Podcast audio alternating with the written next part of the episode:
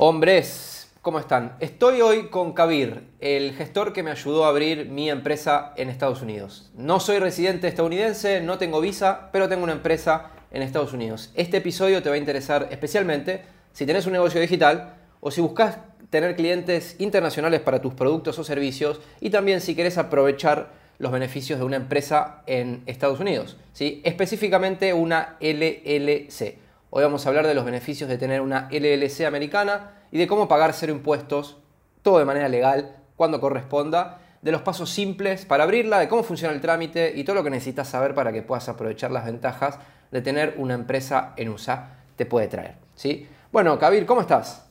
Excelente, muchas gracias por la invitación, un placer. Un placer. Y, y, doy fe de que es un excelente brindador de servicio, me ha hecho las cosas muy, muy fáciles, me ha resuelto todas las dudas y por eso quería compartir con toda la comunidad de hombres este servicio para que si vos estás necesitando una empresa en Estados Unidos puedas entender cómo es el proceso. Así que vamos a empezar con algunas preguntitas básicas para entender del tema. Contanos, Kabir, por favor, ¿por qué abriríamos una empresa en Estados Unidos?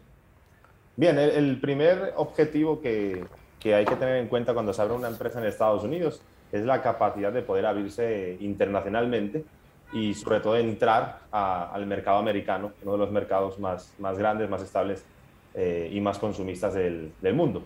Entonces, el hecho de tener una empresa en Estados Unidos nos genera una presencia comercial importante, cosa que muchas veces cuando tenemos empresas en el extranjero nos dificulta un poquito más tener relaciones comerciales estables con, con clientes eh, americanos.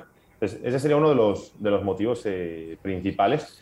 Y también eh, Estados Unidos es un país que promueve la creación de empresas, eh, promueve el ser emprendedor, promueve ser empresario, y eso se traduce en la facilidad de poder tener una empresa eh, en Estados Unidos. Los trámites son sencillos, no existe un aporte de capital mínimo obligatorio, incluso no existe un, requerimiento migratorio para ser dueño de una empresa en Estados Unidos. Y al final eso se traduce en facilidades en el día a día de, tu empresa. Entonces, Sabemos que tenemos países que si los comparamos, pues el proceso de apertura es más complicado, más costoso y incluso cuando ya tienes la empresa creada, mantenerla es, eh, es incluso más difícil.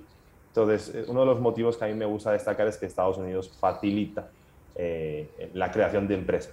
Sí, sí, es muy cierto y, y, yo quería sumar algo, también basado en mi experiencia personal, que no necesariamente, si bien yo tengo clientes de Estados Unidos, no necesariamente uno necesita pensar que le va a vender a gente de Estados Unidos o que va a tener clientes de Estados Unidos, sino que también te hace las cosas más fáciles, principalmente para recibir pagos desde el exterior. Entonces, si vos sos un proveedor de servicios o tenés un negocio digital, eh, vendés contenido o vendés un montón de cosas digitales en todo el mundo, una de las cosas que seguramente te has preguntado es cómo puedo abrir una cuenta en Stripe.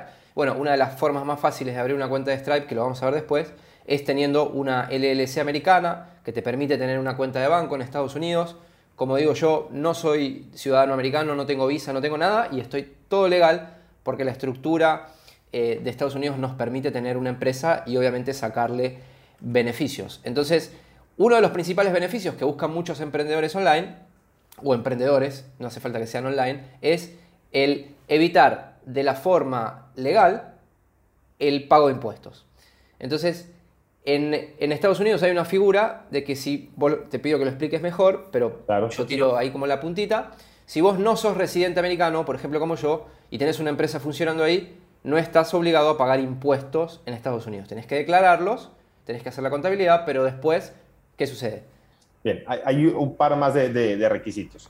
Cuando creamos una empresa en Estados Unidos, eh, y hay tres requisitos básicos. El primero cuando no somos residentes fiscales americanos. ¿Qué quiere decir? Que somos una persona que no vivimos más de 183 días al año en Estados Unidos. Eh, no somos residentes fiscales. No tenemos un establecimiento propio en, dentro del territorio americano. Por ejemplo, un negocio que sea un restaurante, obviamente tiene un establecimiento propio. En el caso de un emprendedor online, pues no tiene presencia eh, física. Y tercero, no tener agentes esenciales contratados para la actividad de la empresa. Agentes incluye trabajadores o empresas que realicen un servicio concreto para tu empresa. Pero es muy importante tener claro qué significa esencial. Esencial no es eh, quizá un asistente o una persona que te apoya en las relaciones comerciales, sino una figura dentro de tu empresa que sin esa figura eh, la empresa no podría funcionar. Entonces, si no cumplimos ninguno de los tres requisitos, residente fiscal, establecimiento propio o agentes esenciales, la empresa no se le considera una empresa ETBUS, ETBUS. Al no ser una empresa ETBUS, debemos de declarar impuestos, porque declarar es obligatorio para todo el mundo, pero el, el porcentaje que se aplicará a nuestra ganancia neta será equivalente al 0%. Eso no significa que no se pague impuestos en ninguna parte del mundo. Tenemos que ir parte por parte. Quiere decir que en Estados Unidos no vas a tener que pagar impuestos. Ya dependerá de la situación de residencia fiscal y del país de la residencia fiscal, de este caso del dueño de la empresa, si le toca pagar impuestos o no le toca pagar impuestos, ya según la normativa fiscal del país donde De su país. Sí, y yo, yo lo voy a traducir y lo voy a explicar eh, mal y pronto para que se entienda. Vamos a suponer que vos tenés la empresa LLC en Estados Unidos, cumplís los tres requisitos como dijo Kabir, no sos residente americano, no tenés una sede física y no tenés trabajadores esenciales, entonces va a terminar el año fiscal y el, el, gobierno te va a decir, bueno señor, usted me tiene que decir cómo fueron sus movimientos y cuánto ganó. Entonces le presentás lo que ganaste y qué sé yo, y después le presentás otro papel, que ahora no viene al caso, que le, que le informás de esto, entonces el Estado te va a decir, ah, ok, entonces vos no tenés que pagar impuestos acá, anda a pagarlos en tu país y por favor, pagalos, voy a confiar en tu palabra, no voy a hacer ningún tipo de trámite, no te voy a perseguir, voy a confiar en tu palabra que vas a pagar tus impuestos en tu país. Ahora, ¿qué sucede si tu residencia fiscal, por ejemplo, es de Panamá, es de Costa Rica, es de Paraguay? Es de Georgia, es de Estonia, es de Portugal, es de algunos países que el país te dice, por ejemplo Paraguay, ah, mira, vos acá tenés que pagar impuestos de lo que sucede en Paraguay, todo lo que es exterior al Paraguay no tenés que pagar impuestos. Entonces tenés una figura legal donde legalmente ¿sí? tenés que pagar cero impuestos porque en Estados Unidos no te corresponde, por lo que ya dijimos, y Paraguay te dice, a mí no me importa lo que hagas fuera del país, no me tenés que pagar a mí, y es todo legal. Entonces, las LLC no solamente se utilizan para los beneficios que puede tener una empresa, como para trabajar con el americano o lo que sea, recibir pagos extranjeros, sino también para armar una especie de estrategia fiscal, sobre todo si sos un turista perpetuo, que es una figura moderna, que son este tipo de personas que de alguna manera no viven en ningún país más de 183 días, se la pasan viajando y muchos tienen LLCs. Vos tenés el caso, ¿verdad? Muchísimos. Nos llegan pues, infinidad de, clientes en esa situación de... Yo les pregunto, ¿dónde vives? Bueno, pues vivo pues tres meses en un sitio, cuatro en otro, cinco en otro, y, tengo un negocio online, soy desarrollador web, o hago marketing digital, o soy consultor, o, tengo una comunidad, es decir, pues infinidad de negocios que, como tú, infinidad de negocios que, que, aplican para eso, ¿no? Y, os permite tener la libertad geográfica y una cosa que es muy importante es la, libertad financiera eh, legalizada. Es decir, para mí es súper importante que las personas entiendan que, esto no está haciendo una trampa. No estamos ni engañando a Estados Unidos ni estamos engañando al país, que el país tenga una normativa que te permita no, tener que, declarar las ganancias eh, exteriores.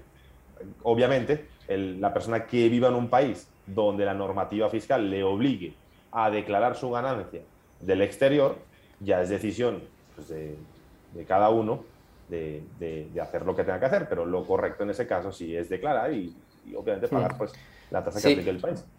Sí, sí, sí. Eh, yo, vos sabes, Kabir, que conozco gente que, bueno, no, no declara, porque hay una, hay una ventaja que las LLC en algunos estados pueden ser anónimas, que significa que no es anónima, o sea, el Estado americano sabe que la empresa es tuya, simplemente que, ¿cómo es? Eh, van a haber tres, tres, instituciones que van a saber quién son los dueños de la empresa. Lo va a saber el Estado, donde registramos la empresa, lo va a saber eh, el IRS, que es eh, la, agencia tributaria del país, y lo va a saber el banco. Cuando abres la cuenta bancaria, tienes que obviamente decir que, que eso por un tema de, lavado de activos y demás, que obviamente tienes que saber quién, quién es la persona que está detrás. Esas tres instituciones son las únicas instituciones que saben quién es el dueño de la empresa, pero no hay un registro público. Quiere decir, otros países, otras personas, otras empresas no tienen la capacidad, no existe la, posibilidad de saber quién está detrás de esa empresa. Pueden ver el registro de una empresa, pueden sospechar que es de quien sea, pero no, no saben, nunca van a saber quién son los, los dueños. Ahora bien, el dueño de la empresa tiene un documento que le acredita como dueño de la empresa.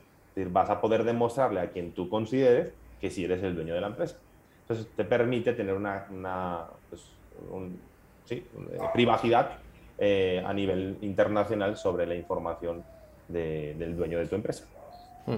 Así que ya saben, chicos, declaren, por favor, si tienen una empresa en Estados Unidos, porque si no, el Estado no lo va a saber si no se lo decís. Entonces, eh, estábamos hablando del, turista perpetuo, de, los beneficios de, tener una LLC que te permite recurrir a ciertas herramientas online, como puede ser Stripe, como ciertas pasarelas de pago, tener una cuenta, eh, por ejemplo, en el Banco Mercury, que es un banco muy amigable para el tema de, los, de las personas que se mueven mucho, ¿no? Porque si vos, gente que por ahí se mueve mucho de país en país y abre sesiones en distintos países, después el banco por ahí le, puede hacer algún problema, pero con Mercury, que es un nuevo... Mercury aparte tiene una cosa muy, muy interesante, es que Mercury eh, se, se, presentan de esta forma y es, es un banco eh, internacional para personas que viven en cualquier parte del mundo. Mercury es un banco solo dedicado a las empresas eh, americanas, es decir, no hay cuentas personales, y está enfocado a eso. vivas donde vivas, puedes tener una cuenta corporativa de, de tu empresa. Mercury es un banco neobanco, es un banco digital. Tenemos el, pues el, pues, conocimiento o, la sospecha, que es lo que dice mucha gente, que los bancos digitales no están protegidos, no tienen ningún tipo de protección a nivel institucional dentro del país en el cual estén registrados.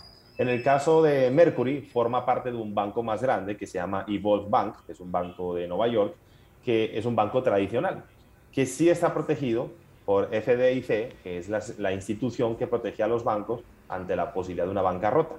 ¿Qué quiere decir? Que la protección que tenemos como usuarios de una cuenta bancaria Mercury es la misma protección que tenemos con Bank of America, Chase, Wells Fargo, PNC Bank, con cualquier otro banco tradicional eh, americano.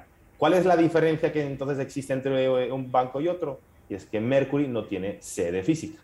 No hay una oficina donde tú puedes ir a retirar a un cajero, hablar con un, con un banquero, es todo digital, una respuesta súper rápida a, nivel customer service que, que, tienen y tienen acuerdos con todos los cajeros automáticos del resto de, de bancos. Quiere decir, en cualquier parte del mundo, con tu tarjeta, puedes retirar eh, efectivo sin ningún tipo de límite. Bueno, y vamos a, a, conversar sobre, sobre quién puede abrirla, cómo es el proceso, porque por ejemplo yo la abrí y no tuve que viajar, no tuve que firmamos los papeles electrónicamente. Entonces, yo antes creía que sí había que viajar, me habían dicho que no, que tenía que viajar porque eh, me podían abrir la cuenta, pero era con un nombre de no sé cuánto y tenía que ir a demostrar que era yo y firmar y qué sé yo, y al final, y por eso eh, terminamos trabajando juntos porque lo pudimos hacer, ¿no? Eh, ¿Quién puede abrir la cuenta? ¿Qué se necesita? ¿Tiene que viajar? ¿No tiene que viajar? Bien, lo fácil, no hay que viajar no es necesario viajar. Si el cliente quiere viajar por lo que sea, tiene un viaje programado, sin problema lo puede hacer, pero no es necesario, no es necesario viajar para hacer ningún tipo de proceso, ni el registro de la empresa, ni la apertura de la cuenta bancaria. Es decir, podemos ser una empresa 100% operativa y funcional en un periodo entre 3 y 4 semanas, sin necesidad de, viajar. ¿Quién puede abrir una empresa? Bien, el requisito por Estados Unidos es sencillo. Nos piden un nombre único para tu empresa, es decir, que no lo tenga otra empresa registrada. Es fácil. Segundo, eh, un pasaporte, es decir, tener eh, una identidad que podamos eh, demostrar quién somos. Tercero, una dirección física en el estado donde estamos registrando la empresa. Esta última este último requisito, mucha gente se complica con todo eso, pero en nuestra empresa ofrecemos ese servicio de dirección física. Es decir, en el momento de registrar una empresa con nosotros, nuestra empresa aporta esta dirección a nombre de tu empresa. Quiere decir que solo tienes que preocuparte de tener un nombre único y tu documento de identidad. Con esas dos cosas ya podemos proceder a la apertura de la cuenta bancaria y el registro en la empresa, obviamente. ¿Y el proceso de principio a fin cuánto suele durar? Bien, el promedio está entre tres y cuatro semanas. Va a depender del estado donde se escoja abrir la empresa.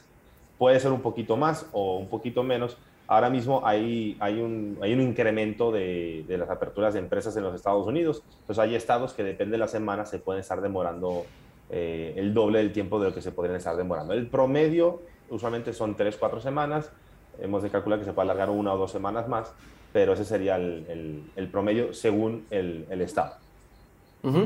Perfecto. sí. No, no, no, por favor. no, lo que iba a decir que hay una parte, para entender las fases, la primera parte es la búsqueda y registro del nombre eh, y registro de los artículos de la empresa. Una vez ya tenemos esa aprobación, eh, que es con el Estado, eh, en este caso es un proceso estatal, pasamos a hacer un proceso federal. El proceso federal es la obtención del Tax ID, también conocido como EIN, es el número de identificación fiscal de la empresa. Ese proceso se hace de forma federal. Para los extranjeros, que, no sois residentes fiscales eh, estadounidenses, el proceso no se puede hacer online, como si lo hace un americano normal. En este caso se hace a través de fax, se hace a través de una forma eh, que se debe de rellenar. Nosotros nos encargamos de rellenar esa forma acorde al modelo de negocio que vas a hacer. Eso se envía al gobierno y el gobierno nos devuelve eh, ese mismo documento con el número que te ha sido asignado como Tax ID. A partir de ese momento es que ya podemos ir al banco y decirle, mira, esta es mi empresa, estoy registrado, están mis documentos de registro, este es mi número de Tax ID, por lo tanto ya el gobierno sabe que si yo facturo así me identifico y el banco con eso y comprobando tu identidad personal ya te abre la, cuenta bancaria. Perfecto. Es tan eficiente, Kabir, que yo ni me enteré que había mandado un fax. Eh, me acabo de enterar. Bueno, me acabo de enterar. Es, parte de, nuestro trabajo el hecho de, hacer el, proceso pues smooth y que sea un proceso sencillo para usted. Sí, sí, sí. Perfecto. Gracias. Gracias por eso. Bueno, eh, Kabir, después, uno cuando, cuando va a crear la empresa tiene que elegir el estado, ¿no? Y dependiendo de cada estado, eh, tiene como sus reglas, ¿no? Eh, hay algunos estados que son anónimos, ¿sí? Y otros que no, o sea, que la empresa es anónimo en el contexto que vos lo explicaste, o sea, como para afuera del mundo, no, no hacia adentro del, gobierno. Em, en general se suelen abrir en esos estados las, empresas y no modifica, no modifica, o sea, no es que si yo tengo, por ejemplo, una empresa en, en el estado de Nueva York, eh, no me van a permitir hacer algo de otra cosa, sino que es una cuestión de, legal. Sí, hay una cosa a tener en cuenta. Si el negocio va a tener presencia física, vamos a tener un, local, una oficina, eh, físicamente vamos a estar establecidos, la empresa debe estar registrada de forma obligatoria en el estado donde tengamos presencia física. ¿Qué quiere decir? No podemos abrir una empresa en Nuevo México para beneficiarnos del anonimato, y, de, únicamente pagar impuestos federales, pero que esa empresa sea dueña de un restaurante en Los Ángeles. Estados Unidos se dice, no, espera, si vas a ocupar espacio físico, la empresa la registras en California, porque los impuestos van a ser acordes a los que ese estado tenga, que en este caso California tiene unos impuestos estatales y aparte el, el federal. Entonces, el primer punto es respondernos si nuestra empresa va a tener un establecimiento propio o no. Si no lo va a tener, podemos escoger cualquiera de los estados. Si somos extranjeros. Si somos residentes fiscales, la empresa tiene que estar registrada donde estamos residiendo. En este caso, pues, claro. personas que no viven en Estados Unidos, ya podemos abrir en cualquiera de los estados. Los estados más comunes serían Nuevo México, Wyoming, Delaware y Florida. Florida es el único de esos cuatro estados que no es anónimo. ¿Pero por qué es tan común Florida? Porque mucha gente tiene negocios físicos en, Miami, en Orlando, pues en, el estado de la Florida, entonces por obligación les toca registrarla allá. Claro. Dentro de los estados anónimos, de, los más comunes, que serían Nuevo México, Wyoming y, Delaware, hay una gran diferencia entre los tres y es el costo de renovación de, la empresa. En Estados Unidos las empresas se, se registran cuando se van a abrir, pero una vez al año hay que renovar esas empresas. Y para esa renovación el gobierno, cada estado, cobra el fee que considere oportuno. Entonces, Delaware cobra un fee de 300 dólares para renovar la empresa. Wyoming cobra 60 dólares. Y Nuevo México no tiene el proceso administrativo de renovación. Al no tener, como te pasa a ti, al no tener proceso administrativo de renovación de la empresa, es decir, la empresa es perpetua desde que se abre, no hay costo de mantenimiento. ¿Correcto? Y además, no solo que no hay costo de mantenimiento, sino que no hay el riesgo de no hacer el proceso administrativo. En Delaware, si no renuevas la empresa, tienes una, o sea, te la pueden cerrar y cuando la vayas a, renovar, si es fuera del plazo, hay una sanción monetaria que puede ascender hasta los 400 dólares. Entonces la renovación ya te cuesta 700 dólares.